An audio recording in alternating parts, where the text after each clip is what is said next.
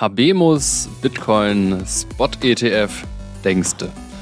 Am Montag, 16. Oktober, meldete Cointelegraph auf X die Zulassung des iShares Bitcoin Trust von BlackRock. Eine Falschmeldung, wie sich dann kurz danach herausstellte. Der Bitcoin-Kursentwicklung hat es dennoch nicht geschadet. Und damit hallo und herzlich willkommen zu einer neuen Folge des Recap Podcast, eurem News Podcast von BTC Echo. Es ist Freitag, der 20. Oktober 2023 und an den Mikrofonen begrüßen euch auch in dieser Woche David Scheider, das bin ich und mir gegenüber sitzt der Mann, der auch nachts um drei die aktuellen Defi-Yields auf Uniswap aufsagen kann. Spoiler, Staatsanleihen bringen aktuell ein bisschen mehr. In anderen Worten, herzlich willkommen, BTC Echo-Redakteur Johannes McSwade. Hi David, grüß dich. Sag mal, Johannes, wie hyped bist du auf den Bitcoin Bullrun? Sehr hyped, ähm, nicht nur seit Montag, sondern auch schon längst davor.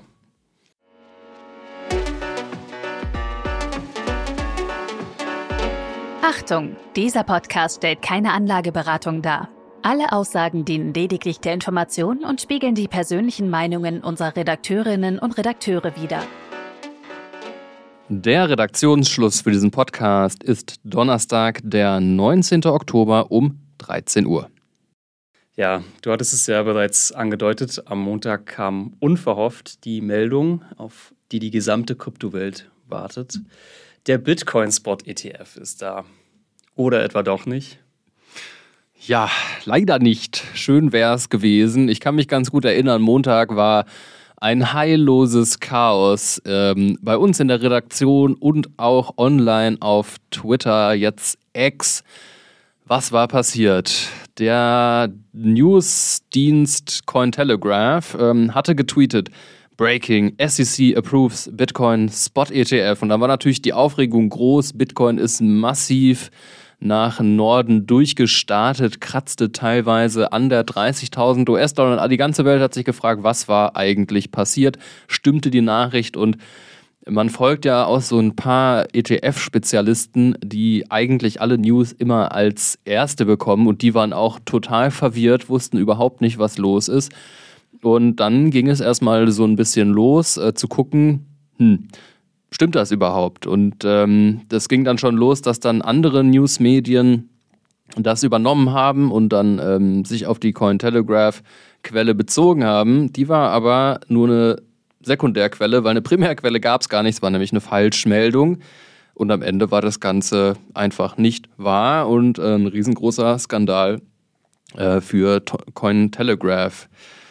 Ja, jetzt kann man sagen, blöd gelaufen. Immerhin hat das Medium ja den Fehler korrigiert. Ähm, und du hast ja auch mal angeschaut, was da eigentlich intern bei Cointelegraph überhaupt schiefgelaufen ist, ne? Ja, einiges muss man dazu sagen. Ähm, das Spannende oder Witzige war ja, dass ein paar Minuten nach diesem Post, als dann so langsam rauskam, das könnte Fake News sein, hatte Cointelegraph den Tweet auch nochmal abgeändert. Ähm, das Wort reportedly, also angeblich hinten angehangen, was ja natürlich komisch ist, weil das die Meldung von ihnen kam. Ähm, mhm. Und dann halt auch wenige äh, Minuten danach ähm, kam dann auch die Meldung, dass es eine Falschmeldung ist und dass man der Sache auf den Grund gehen werde. Im Laufe des Tages kam dann auch eine Erklärung dazu raus und im Prinzip gibt es jetzt auch so zwei Theorien. Einmal die Theorie, die uns Cointelegraph auch vorlegt. Also es war ein katastrophaler Fehler in der Redaktion. Äh, der Ablauf schien wohl wie folgt. Ähm, es gab einfach in einer Telegram-Gruppe, die Cointelegraph ihre Nachrichten benutzt, ähm, einen Post. Irgendein random Guy schreibt im Prinzip, Bitcoin Spot ETF wurde genehmigt und. Der war wahrscheinlich einfach 10x Bitcoin long. ja, das, da kommen wir nämlich auch gleich zu, das ist ja die nächste Sache. Jedenfalls äh, sind die Redakteure da ziemlich schnell drauf aufgesprungen und es gab wohl einen Fehler in dem eigenen Redaktionsablauf. Normalerweise checken die das halt gegen, das haben die jetzt in dem Fall nicht gemacht. Ähm, es gab auch keinen Artikel auf deren Webseite dazu, sondern einfach nur dieser Tweet und dann sieht man auch, die haben tatsächlich auch die Chatverläufe veröffentlicht, wie so im Nachhinein sie dann anfangen zu sehen, okay, wo kommt diese Quelle eigentlich her, können wir das nochmal bestätigen und das konnten sie halt eben nicht. Ähm, und ja, dann kommen wir dann eigentlich auch schon zur nächsten Theorie, ob es sich hierbei einfach nur um eine Marktmanipulation gehandelt hat. sehr offensichtlich, äh, also beziehungsweise sehr einfach eigentlich der Trick. Deswegen frage ich mich, ob das wirklich jemand aus der Redaktion bei denen war oder dann vielleicht halt der Scharlatan, der die Nachricht ursprünglich im Telegram-Channel gepostet hat. Also wir werden es, glaube ich, nicht rausfinden. Ähm, ja, das sind so im Prinzip die beiden Thesen dazu, was genau an diesem Tag passiert ist. Ähm, nicht nur der Crypto-Space bekam davon schnell Wind, sowieso, aber halt auch eben die SEC, die sowas ja letztendlich bestätigt. Und genau, die hätte das ja auch zulassen müssen. Genau. Also hätten sie aus. wahrscheinlich auch eine Pressemitteilung rausgegeben, wenn das passiert wäre. Und ähm, genau das sagt sie jetzt halt auch im Prinzip. Der Hohn der SEC folgte tatsächlich auf Twitter. Ähm, und da gibt es einen Tweet, da steht drin im Prinzip: Careful what you read on the Internet. The best source of information about the SEC is the SEC. Und, ja, badumts, kann man da sagen an der Stelle. Und äh, ja, ich frage mich halt auch, ob das eine Steilvorlage hinsichtlich der ähm, Anschuldigung ist, dass im Crypto-Space ja bekanntlich viel Manipulation herrsche. Das sagt ja die SEC immer wieder aus bei ihren ähm, Antworten eben auf die Bitcoin-Spot-ETF-Anträge.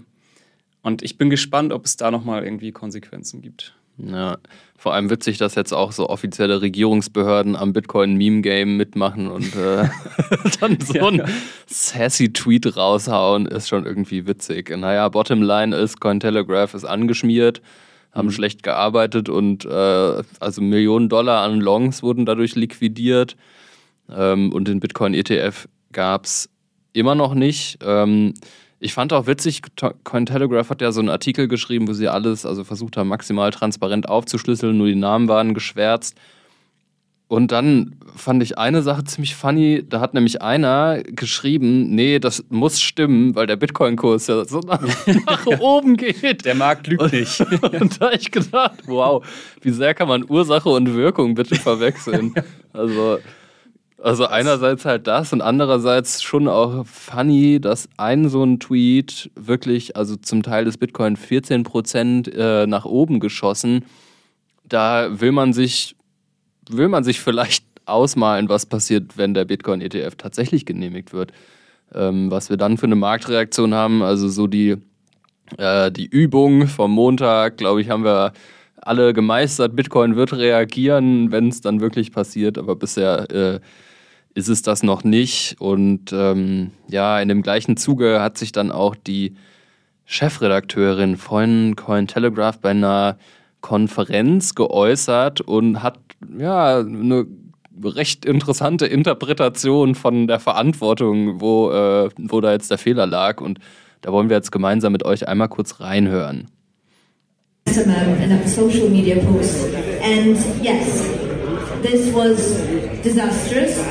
And this is an example of what cannot happen. But this is what happens when we are having constant pressure to be the first with every news.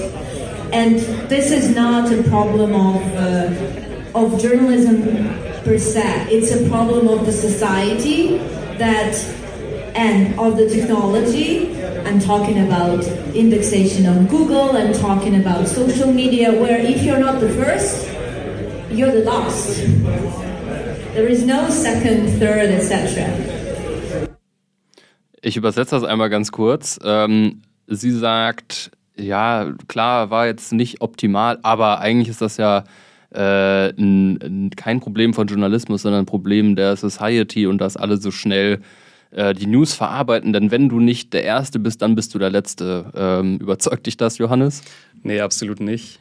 Ähm, weist ja ganz klar die Verantwortung von sich und äh, ich, ich kann verstehen, worauf sie so ein bisschen eingehen will. Ähm, wenn man jetzt auch guckt, nachdem dieser Tweet veröffentlicht wurde, allen Influencern, denen ich jetzt zum Beispiel auch folge, äh, wo ich gerne mal Meinungen einhole und so weiter, waren auch sofort auf dem Zug aufgesprungen und ohne jetzt die Nachricht vorher irgendwie zu bestätigen, aber irgendwie ist ja das genau der Grund, warum du in einer Nachrichtenagentur arbeitest. Deine Aufgabe ist es ja, diese Informationen zu bestätigen und ähm, vorher zu checken. Und ja, da finde ich, ist es einfach eine zu einfache Entschuldigung. Ist mir zu, zu basic. Ja, es ist ein bisschen so eine Non-Pology, also so alle Verantwortung von sich weisen. Also es war halt ein Major Fuck-up, logischerweise. Mhm. Ähm, und das Gegenteil ist meiner Meinung nach der Fall von dem, was sie sagt. Genau weil es alles so schnelllebig ist und wir sehen irgendwie schon die Reaktion des Kurses kommt vor der Nachricht quasi. Genau das ist doch die Aufgabe von Medien, da so ein bisschen Ruhe reinzubringen und erstmal zu gucken, was stimmt, was stimmt nicht, ähm, wie wird das eingeordnet. Also ja, finde ich, find ich auch sehr, sehr schwierig, den Kommentar. Ich bin auch, ich bin auch ein bisschen überrascht, ehrlich gesagt. Ähm, ich, das kann ja nicht der einzige Fake-Tweet in der Hinsicht sein oder die Fake-Nachricht. Bestimmt, also ich bin in einigen Telegram-Channeln selbst unterwegs. Aus Scherz wird da mehrmals am Tag vielleicht gepostet, Gary Gensler denies, äh, Bitcoin, ETF, etc., etc. Also äh, da scheint ja auch irgendwie ein sehr amateurhafter Umgang mit gewesen zu sein, einfach dieser Nachricht. Die hätte jeder schreiben können scheinbar. Und deswegen akzeptiere ich das auch nicht wirklich als Entschuldigung. Ja. Ja, äh, was aber ganz interessant war, und damit kommen wir jetzt ein bisschen zu unserem nächsten Thema, ist, dass Bitcoin logischerweise jetzt nicht äh, durch die Decke gegangen ist, aber im Zuge selbst dieser Fake News äh, ganz gut dasteht. Und ähm, deswegen bleiben wir jetzt ein bisschen bei Bitcoin. Und ähm, da gibt es jetzt auch News des eigentlich ehemaligen Kryptonörglers, nämlich dem BlackRock CEO Larry Fink. Ja, ähm, dann nicht lange nach dieser ganzen Geschichte war Larry Fink auf Fox News zu sehen und er hat tatsächlich den, äh, oder ich sag mal nicht den Bitcoin-ETF selbst, sondern Kryptowährung als Qualitätsasset gelobt und ähm, ein bisschen Promotion gemacht. Da gibt es nämlich ein Video, wo wir sehen, dass er sagt, Krypto sei die Flucht in die Qualität. Ähm, er redete auch unter anderem von Staatsanleihen und von Gold und hat aber auch selbst ein aufgestautes Interesse am Kryptosektor wahrgenommen. Wir können da ja mal kurz reinhören. This rally is way beyond the rumor. I think the the rally today is about a flight to quality with all the you know all the issues around the Israeli war now, um, global terrorism, And I think there's more people running into a fight to quality, whether that is in treasuries, gold, or crypto, depending on how you think about it. And I believe crypto will play that type of role as a flight to quality. Ja, Larry Fink ist bullish auf Bitcoin, beziehungsweise er sagt Krypto, aber ich glaube, er hatte das in einem anderen Interview oder in demselben nochmal ähm, vorher aufgeklärt. Er durfte halt eben nicht konkret über Bitcoin sprechen, weil er ja diesen offenen ETF-Antrag hat. Und wahrscheinlich ist auch, dass er Bitcoin meinte und nicht eben den gesamten Kryptosektor. Ähm, ist schon spannend, dass er da also auch so Gold, Staatsanleihen und Krypto irgendwie in einem Atemzug nennt. Mhm. Ähm, also, ja, Flight to Quality klingt ja erstmal nach einem Ritterschlag auf jeden Fall. Ich würde jetzt eher denken, naja, ja, Gold sehe ich schon. Ich glaube, der Goldpreis ist ja auch nach oben gegangen im Zuge dieser ganzen äh, Geschichte im Nahen Osten. Ähm, ja, aber Larry Fink scheint auch äh, der Meinung zu sein, dass in äh, diesen krisenbehafteten Zeiten Bitcoin so ein ganz guter Hafen wäre. Ne? Ja, kaufst du ihm den Schneid ab?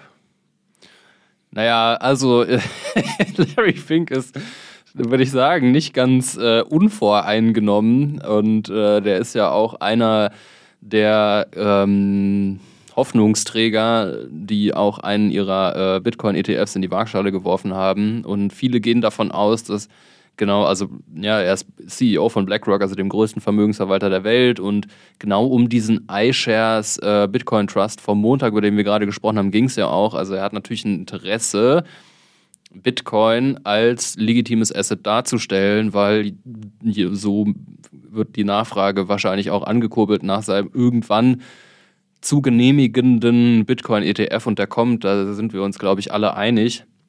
Ähm, also ob es jetzt der von, von BlackRock ist oder von Fidelity oder was auch immer. Aber äh, ja, ich meine, der Mann hat ja ganz klare Interessen, so müssen wir uns nichts vormachen. Ja, auf jeden Fall. Also ich, ich teile seine Meinung tatsächlich, aber ich glaube nicht, dass es ihm per se um Krypto geht, sondern halt eben um das Geld, das er macht, wenn der Bitcoin-ETF genehmigt wird. Ähm, ja, bleibt abzuwarten. Äh, bullish auf Bitcoin und ich denke mal auch authentisch bullish ist auf jeden Fall Cathy Wood, die ja selbst auch nochmal einen ETF-Antrag einen Bitcoin-ETF-Antrag bei der SEC liegen hat. Der, der wahrscheinlich auch zuerst genehmigt wird. Und äh, die hat uns jetzt auch vorgestern ähm, erzählt, nicht uns direkt, aber äh, dem Crypto-Space, dass sie eigentlich ziemlich zufrieden ist mit der Mitarbeit oder Zusammenarbeit mit der SEC. Äh, dass die Leute da wohl sehr qualifiziert seien und ein gutes Verständnis von Krypto und Bitcoin hätten. Dass aber Gary Gensler tatsächlich der Spielverderber sei.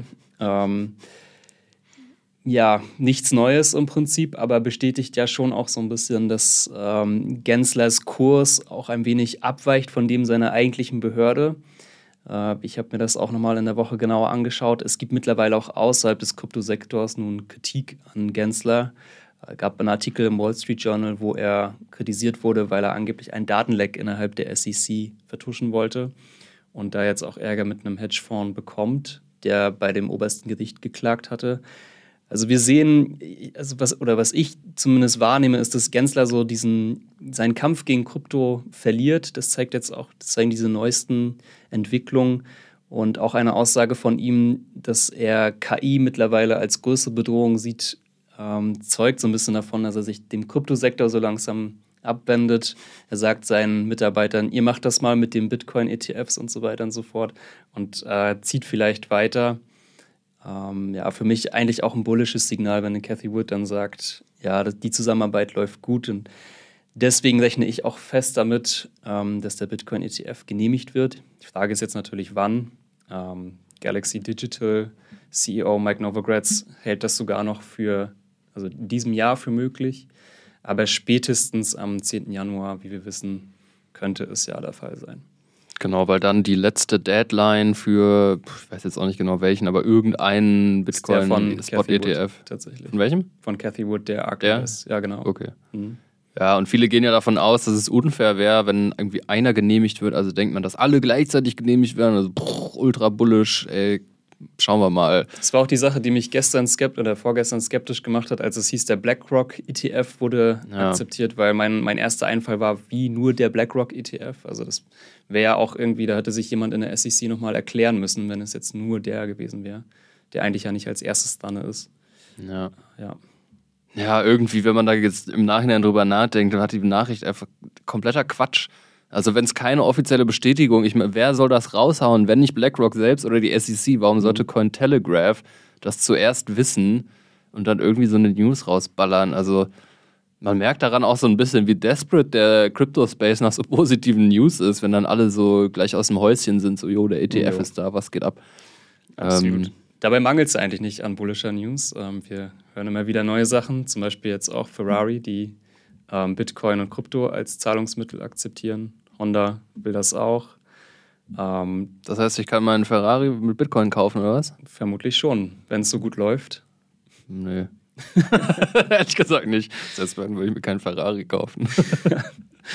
ja, gut laufen tut es aber auf jeden Fall, was andere Metriken, äh, Blockchain bzw. Bitcoin-Blockchain-Space betrifft. Die Hashrate erreicht ein neues All-Time-High.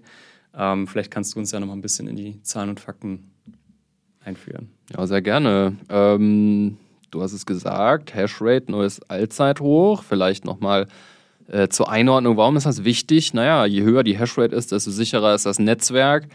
Ähm, und es zeugt natürlich auch von einer gewissen Bullishness der Bitcoin-Miner.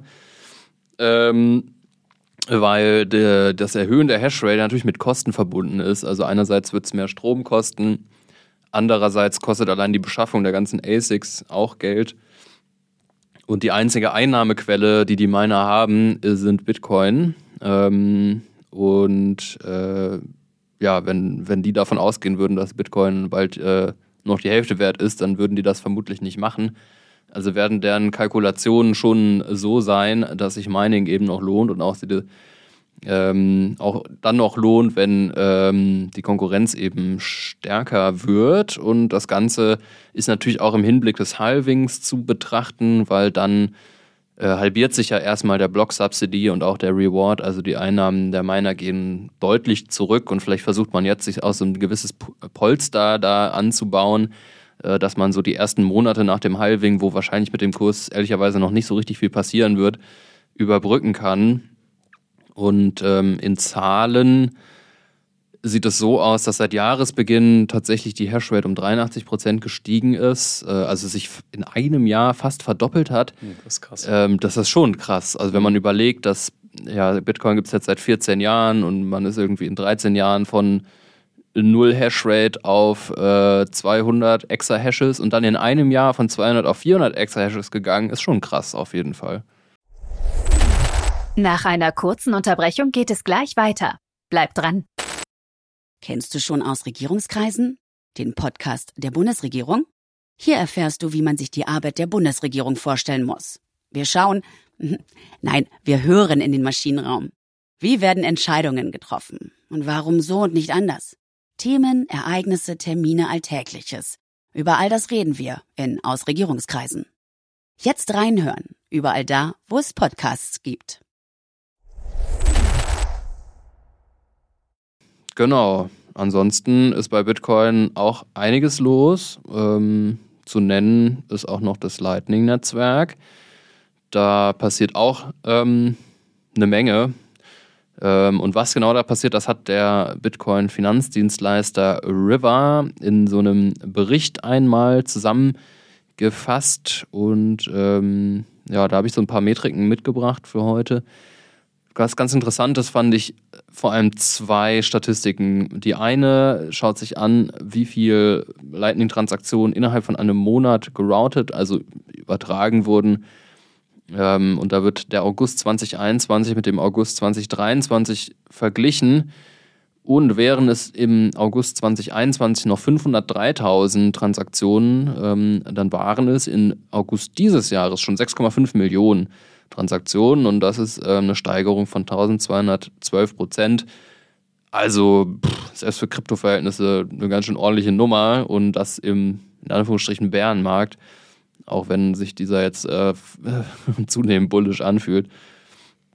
Und ähm, wenn man sich dann anguckt, äh, man kann ja auch ne, zum Beispiel Lightning mit On-Chain vergleichen und wenn On-Chain im selben August ähm, 4,4 Transaktionen pro Sekunde verarbeitet wurden, also auf dem ganzen Bitcoin-Netzwerk, dann waren es bei Lightning schon 2,5, also tatsächlich fast äh, mehr als halb so viele ähm, Transaktionen pro Sekunde laufen schon auf Lightning.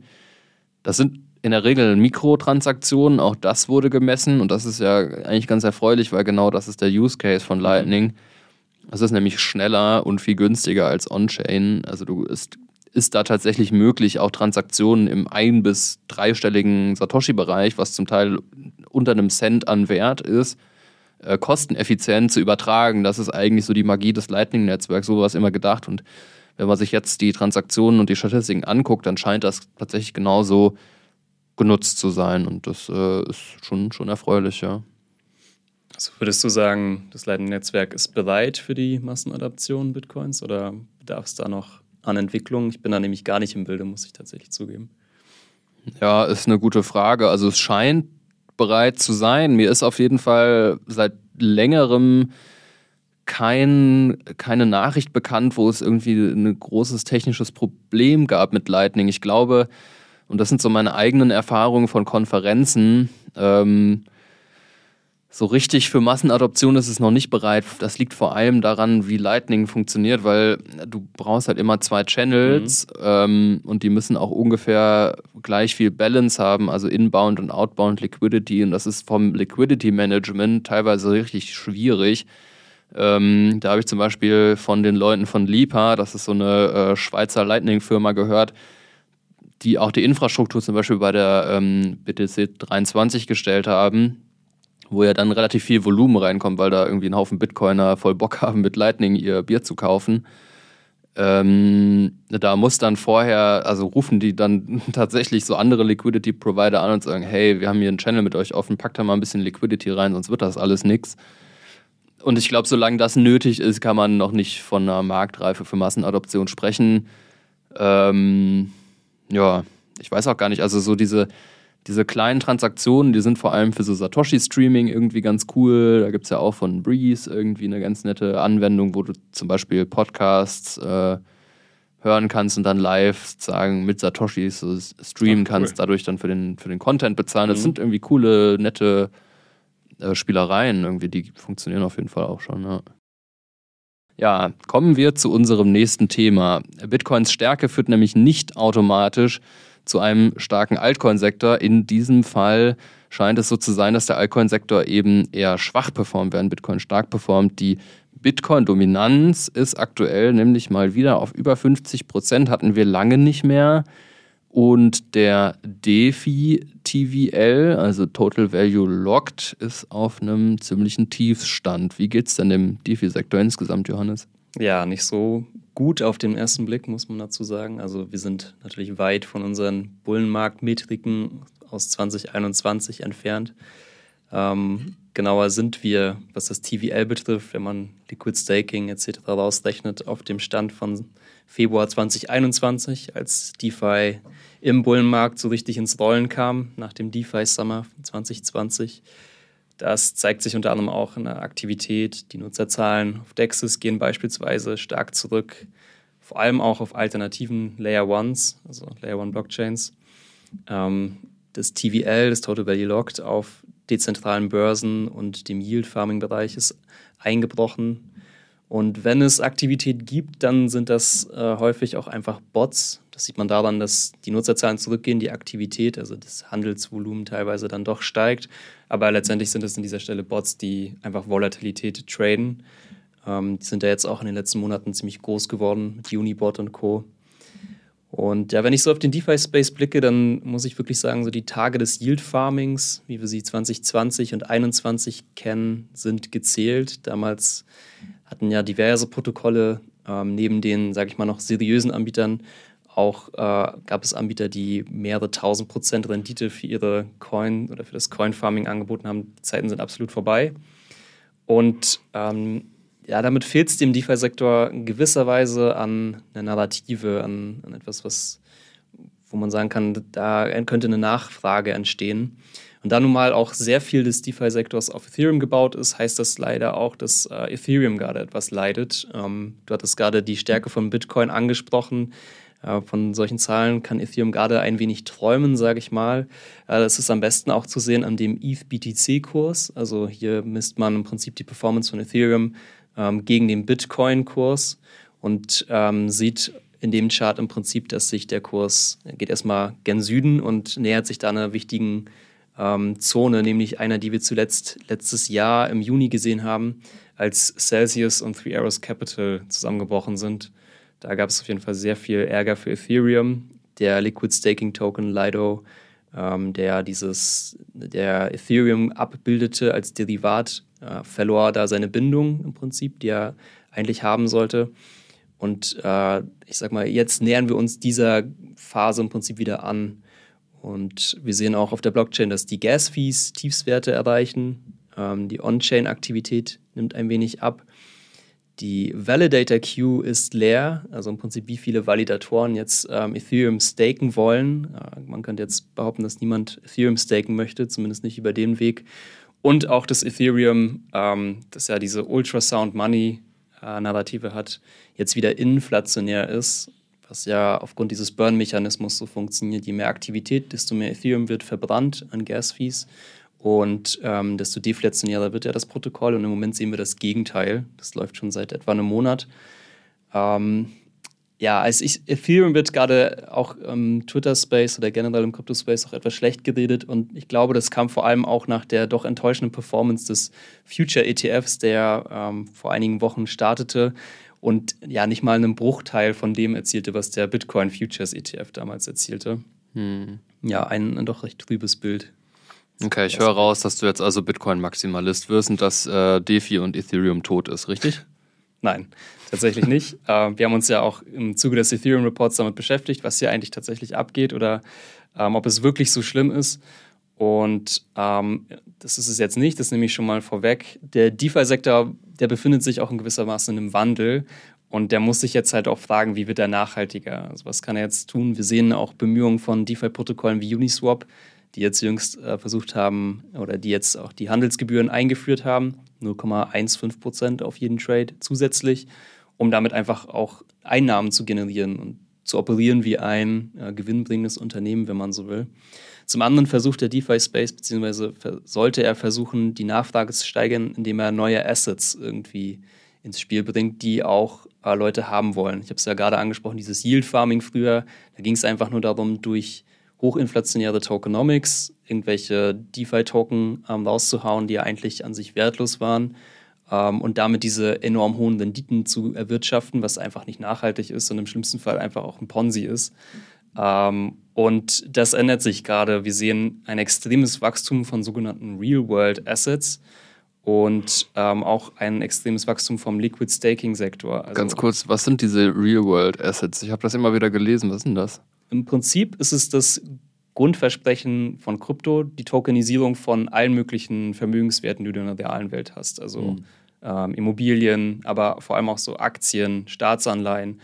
Und du hast es auch eingangs erwähnt, Staatsanleihen bringen gerade 5%. Ähm, und ich kenne auch die Renditen im DeFi-Space.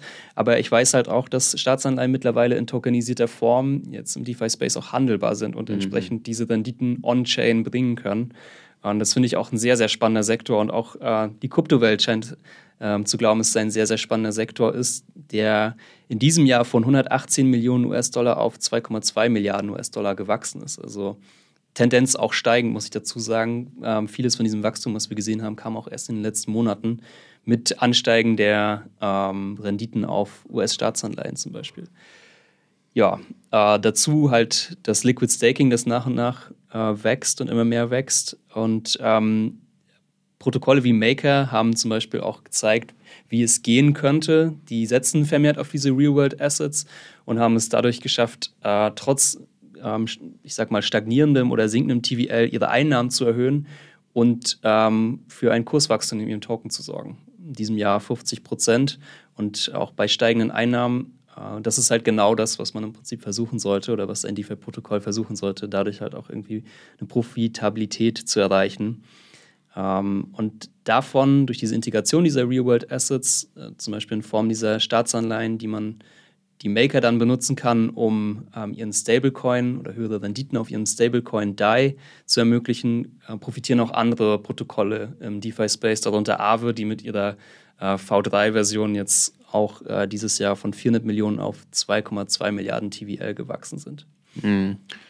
Und wie schätzt du das jetzt ein? Also, ähm, ja, da gibt es auch News, die ja irgendwie ähm, bullish sind. Äh, ich sehe gerade, es ist auch ein Ethereum Spot ETF äh, im Gespräch, stimmt das? Ja, das auf jeden Fall. Die, die liegen auch bei der SEC auf dem Tisch. Die kommen, glaube ich, von Ark Invest, also Cathy Woods Fonds wieder, aber seit gestern auch von Galaxy Digital, also und in Verbindung mit Invesco, also der ETF-Antrag von Mike Novogratz. Ähm, und ich glaube auch, wenn man uns oder wenn wir uns jetzt die äh, Landschaft anschauen. Wenn der BTC-ETF erstmal genehmigt ist, ist es, glaube ich, für mich auch nur eine Frage der Zeit, bis der Ethereum-ETF genehmigt wird. Äh, eben aus denselben Gründen, bloß halt beschleunigt. Ne? Bitcoin hatte erst den Futures-ETF, Grayscale hat gezeigt oder damit argumentiert, ja, dann sollte es eigentlich auch einen Spot-ETF geben können. Den ähm, Ethereum äh, Futures ETF gibt es auch und demnach könnte es auch genauso gut einen äh, Spot ETF geben.